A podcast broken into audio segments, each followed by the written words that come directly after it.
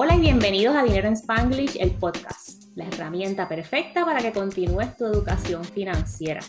Yo soy María, tu host. Y yo soy Silka, tu co-host, y aquí te vamos a compartir contenido simple y en español. Vamos a hablar hoy de el return on investment de los estudios universitarios.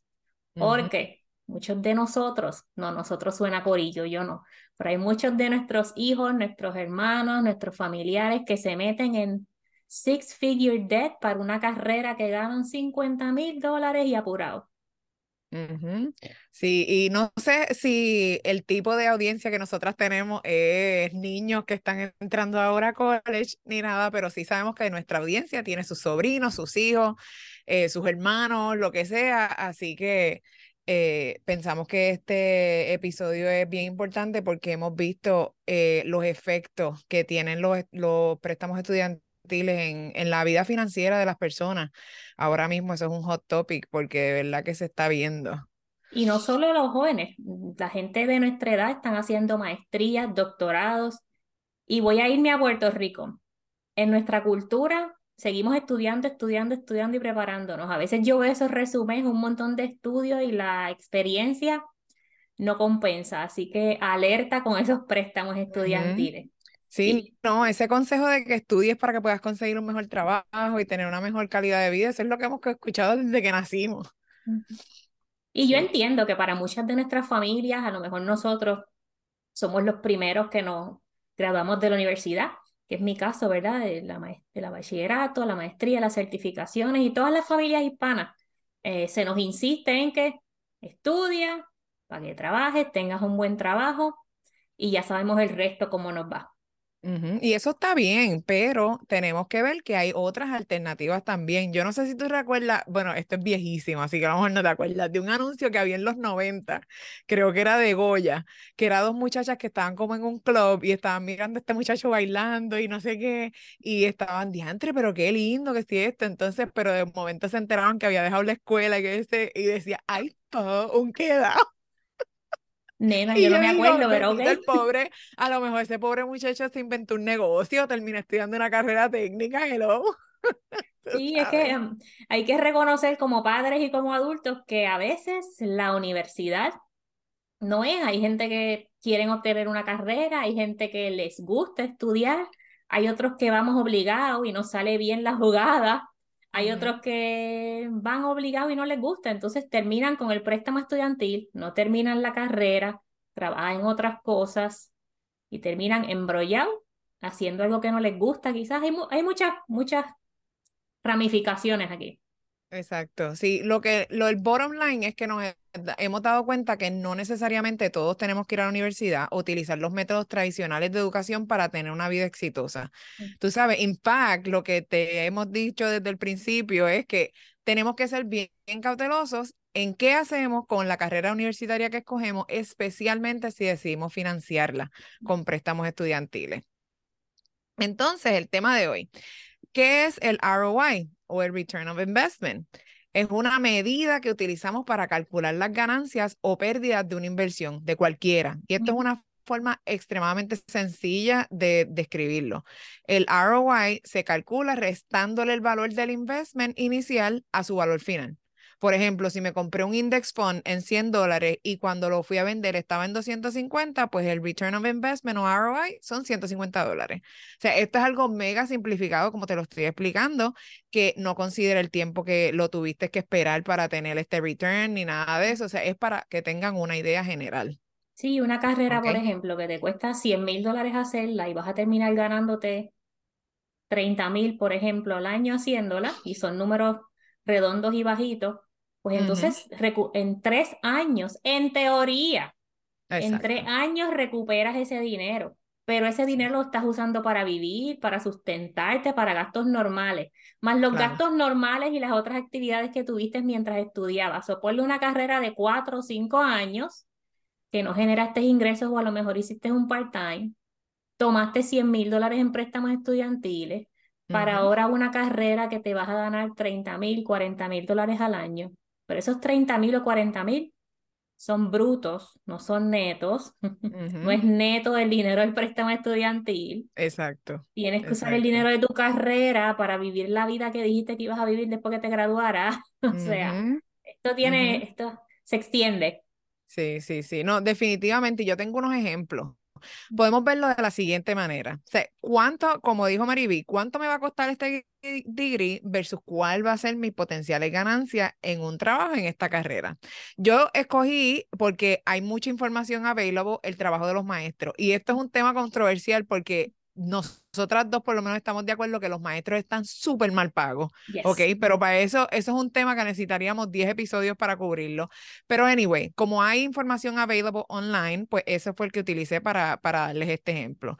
En una universidad privada de los Estados Unidos, solamente tuition, ¿ok? No estamos considerando room and board, ni food, cost of living, nada. Solamente el tuition está en 29 mil dólares al semestre.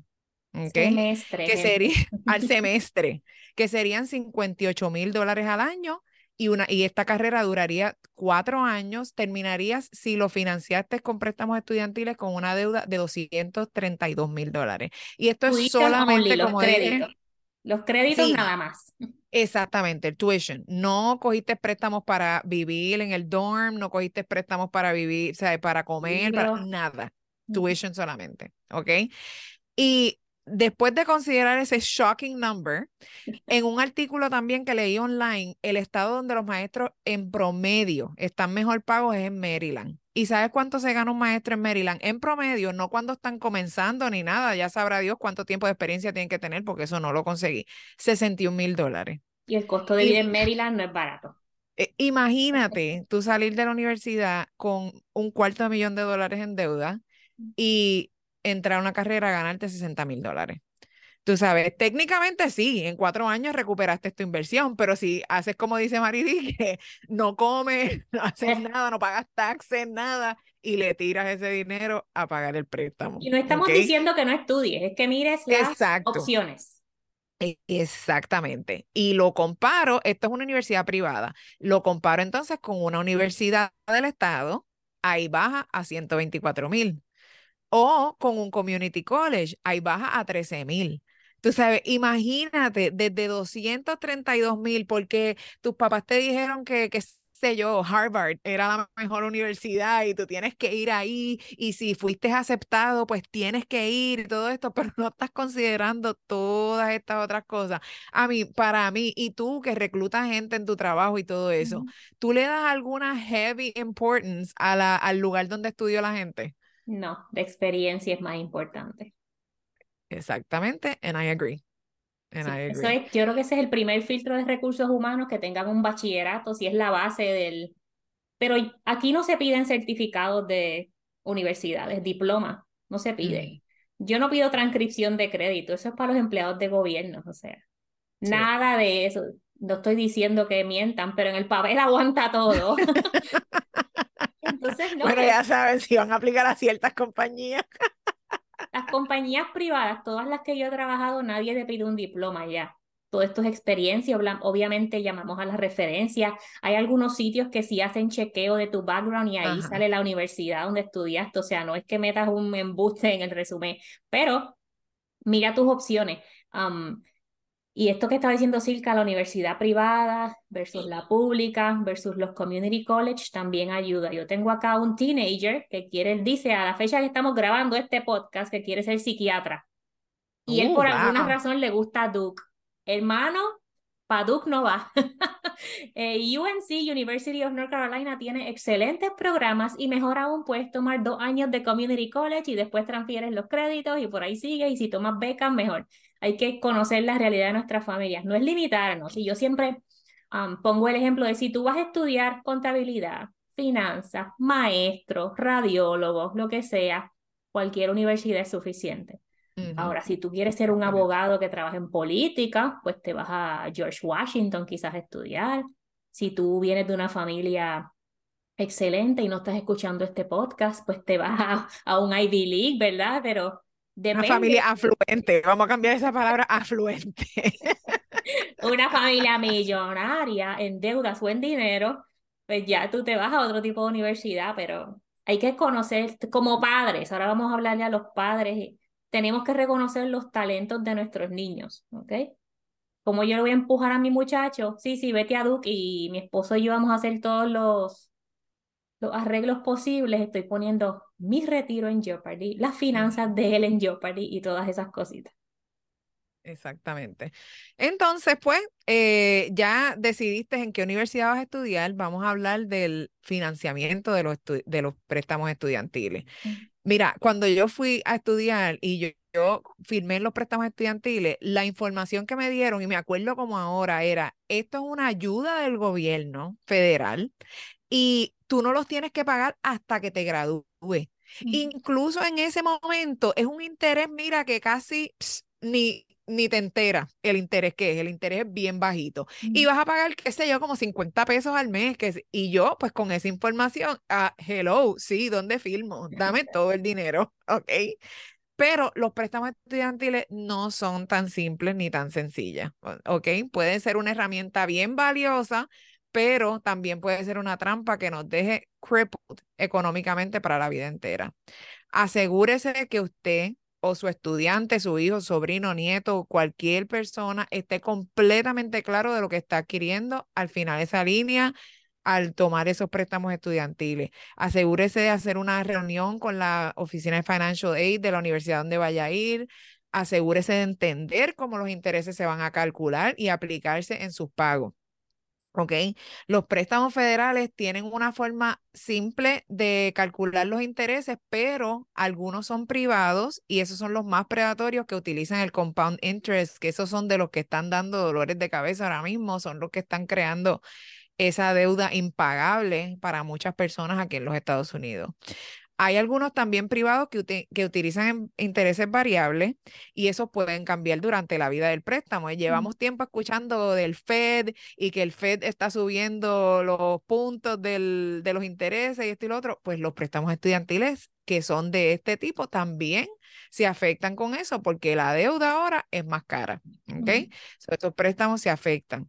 También tenemos que ver que los intereses se comienzan a acumular desde que recibimos los fondos, ¿ok? So, si tú estás estudiando desde el 95 y los has seguido deferring y no sé qué, sabes que eso, esos préstamos, excepto los préstamos federales subsidiados, se empiezan a acumular desde que, desde que cogimos ese dinerito.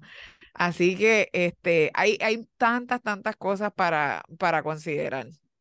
Y quiero volver a lo que dijiste ahorita de que los jóvenes. Te gradúas con, nosotras nos graduamos que con 16 años. 17, sí, yo entré a la universidad con 16 años. Exacto, nos graduamos con 16 años de high school. Entramos a la universidad. Mi papá me dice un ejemplo, ¿verdad? Mi caso no fue así. Yo estudié con BKP y fue en la maestría que vine a tomar un préstamo de 5 mil dólares y lo pagué rapidito. Pero entramos allí, no tenemos dinero ni para comer. Nos dicen, toma esta ayudita firmar aquí esta ayudita a una persona de 17, 18, 19 años, a lo mejor necesita mamá, papá que firmen con ellos, a lo mejor no. Firma aquí y terminas tu carrera a los veintitantos años y ni te diste cuenta que le debes un montón de dinero al gobierno. es una decisión financiera super heavy para alguien que ni siquiera sabe cómo trabajar una tarjeta de crédito, para alguien que a veces, yo no trabajé por mi primer año de universidad, yo no sabía ni trabajar, yo no sabía de planillas, de taxes, ni nada de eso. Es una decisión financiera súper fuerte para un casi menor de edad. Exactamente. Sí, para cualquier persona. Eso está en mi, tengo unos actionable items y el primero era ese, era recuerda tomar esta decisión y analizarla como se analizaría cualquier otra inversión en la vida. ¿Ok? Esta es una inversión que te va a tomar años. O sea, eso, no solo la carrera donde, que tú decidas hacer, sino eh, cómo ¿Cómo decides, eh, cómo decides financiarla? ¿Ok? Eh, eso de que si haces lo que te gusta en, en, la vida no trabajarás ni un día, eh, mm, ok, I don't agree with that. ¿Ok? Tienes que mirar esto como una inversión financiera y cómo te va a afectar esa inversión financiera en tu vida en el futuro. ¿Ok? Tienes que decidir si la carrera que vas a estudiar hace sentido embrollarse para estudiarla o no. Honestamente, como dijo Maribel al principio, yo no tomaría un préstamo de 150 mil para una carrera que empezando me va a generar 40 mil pesos, porque no vas a tirarle todo ese dinero a, reponer esos pagos de ese préstamo, ¿ok? Tienes que tener en consideración que maybe que un por ciento de ese, de ese salario que estás generando es lo que vas a poder aportar al, aportar al préstamo.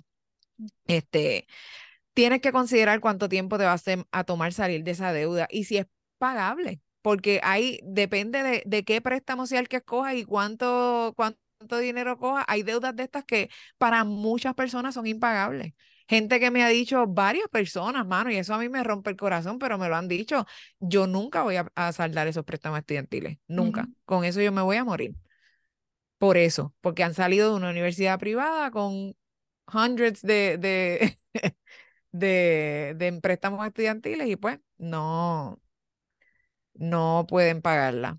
Eh, trata de salir de, de, dejar esos, de no planificar y de pensar, mi vecino, ay, mi vecino hace un montón de chavos, déjame estudiar lo mismo, no sabes ni cuánto hace ni cuánto gasta. Entonces viene el lifestyle inflation y nunca sales de los benditos préstamos. Exacto, exacto. Tratemos de salir de la universidad debt free o como más posible se nos sea coger solo lo necesario. Entonces, ¿sabes? La gente cuando yo estaba en la universidad cogía préstamos para pagar carros, para comprarse carros, para comprar ropa, para pariciar. So, no sé, me pregunto dónde estarán, si ya los habrán saldado. Quién sabe, están esperando que se los perdonen. bueno, Dios quiera, honestamente. Este, traten de atender a ir a una universidad que sea in state. Las universidades cuando son in state son más baratas que si te vas a otro estado, por lo menos aquí en los Estados Unidos.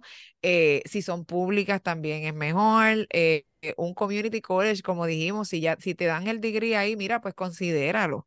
Tú sabes, si no es una cosa que, I don't know, para mí el lugar donde tú vayas no no tiene que ver, lo que importa es lo que tú aprendas y cómo tú implementes lo que aprendiste en la universidad.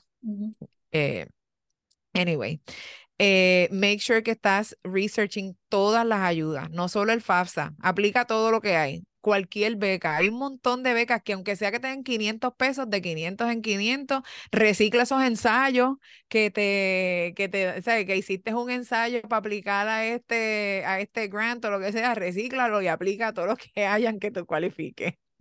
Eh, y ya, eso es todo lo que yo tengo. Tengo dos links de unos artículos que se los voy a enviar a Mariví para que los ponga en los show notes, que me parecieron muy interesantes. Eh, y ya, ese es mi consejito, amigos. Una vez más, no estamos discouraging a nadie a tomar una carrera universitaria. Exacto. Es más bien que hagas tu análisis, ya sea tú pensando en maestría o con los menores en tu casa, para que los guíes, ¿verdad? Porque como decía Silka ahorita y como yo dije ahorita, nosotros ya no miramos en qué institución tú estudiaste.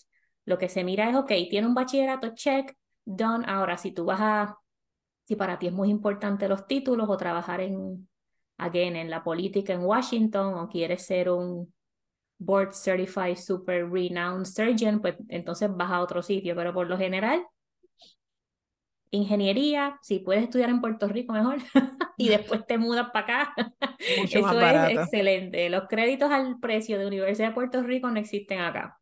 No, de verdad. Y son universidades excelentes en Puerto Rico.